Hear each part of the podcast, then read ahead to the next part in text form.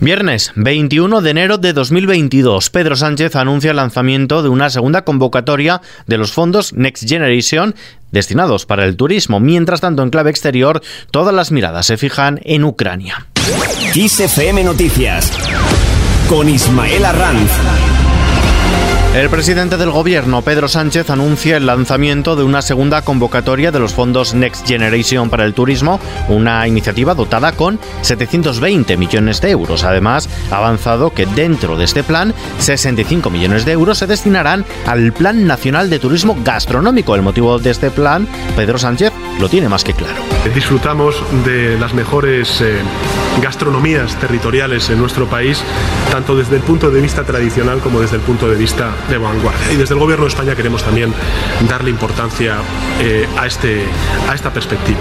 Sobre el reparto de fondos, Calviño pide remar en la misma dirección. La vicepresidenta del Gobierno y ministra de Asuntos Económicos, Nadia Calviño, ha reclamado en Salamanca remar todos juntos en la misma dirección y pensar en el bienestar de los españoles, tanto en el ámbito nacional como en el internacional, a la hora del reparto de los fondos europeos. El presidente del Partido Popular, Pablo Casado, exige al Gobierno rendición de cuentas y transparencia ante lo que consideran un claro fracaso en la ejecución de los fondos. Incluso desde Vox piden a los populares que frenen las críticas.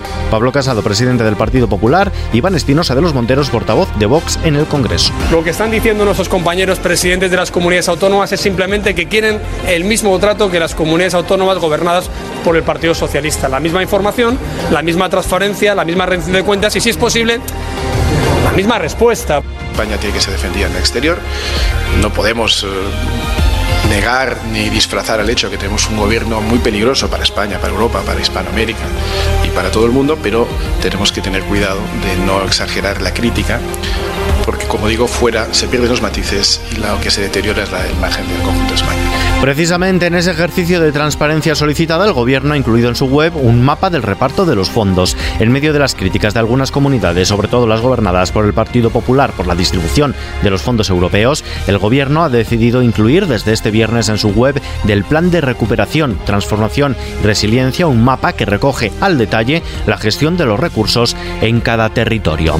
El ministro de Asuntos Exteriores, José Manuel Álvarez, ha respondido a las críticas de Podemos sobre la postura de España con Ucrania ha respondido a las claras que la política exterior la marca el presidente del gobierno, Pedro Sánchez. En este sentido, el titular de Exteriores ha dejado también claro que si el diálogo con Rusia sobre Ucrania no diera sus frutos, España estará junto a sus socios europeos y de la OTAN unidos en la disuasión. No obstante, no ha querido hacer política ficción y ha pedido no anticipar escenarios que no están ahí, ya que es el momento del diálogo. José Manuel Álvarez, ministro de Asuntos Exteriores. Un país que apuesta por el diálogo un país que apuesta por la diplomacia. Un país solidario. Solidario con los socios europeos. Solidario con sus aliados en la OTAN.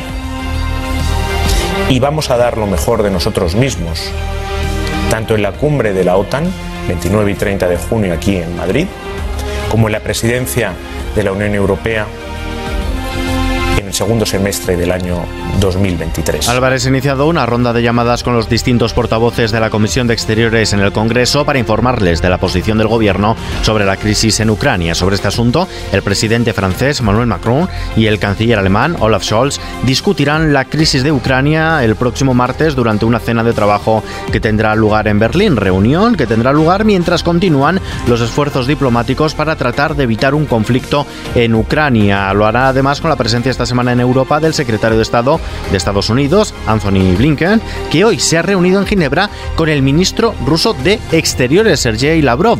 Ambos diplomáticos han coincidido en describir unas conversaciones útiles y sustanciales sobre la actual tensión en Ucrania, si bien el norteamericano ha vuelto a insistir que la OTAN podría desencadenar una respuesta a cualquier invasión rusa, mientras su homólogo ruso ha garantizado una vez más que Moscú no supone ninguna amenaza.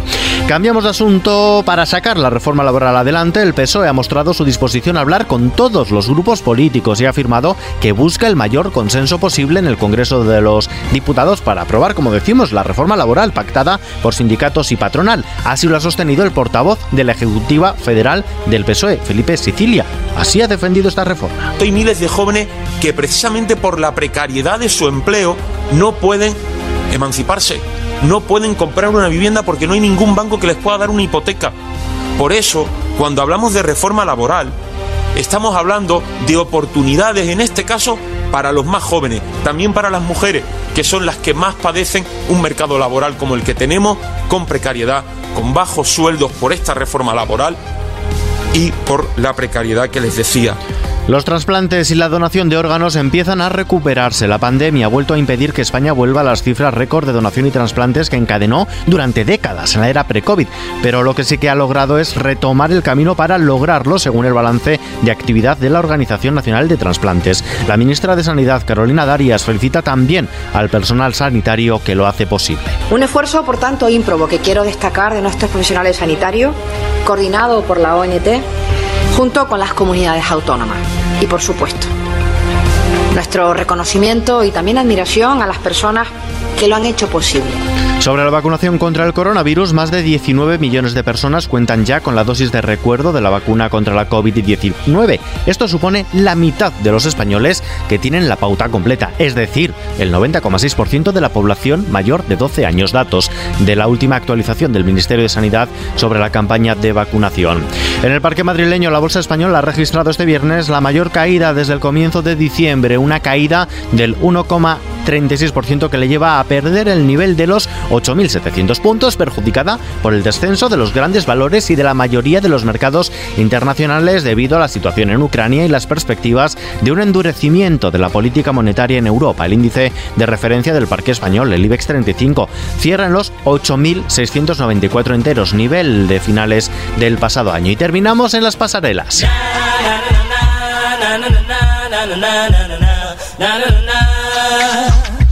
En París, Dior reintroduce el new look en el traje masculino. Hay que ser osado para celebrar un desfile en París en un espacio cerrado donde reconstituir una versión mejorada de la ciudad. Esto mismo es lo que ha hecho Dior Home en la pasarela, lo ha hecho hoy viernes en la presentación de su colección masculina, en el marco de una reproducción casi a escala, el monumental puente de Alexander III, con una panorámica fotográfica de la ciudad, aunque algo retocada. El Gran Palais, la Torre Eiffel, el Museo d'Orsay y los edificios más bonitos del muelle habían sido relocalizados para presentar un París aún más armonioso y cabe.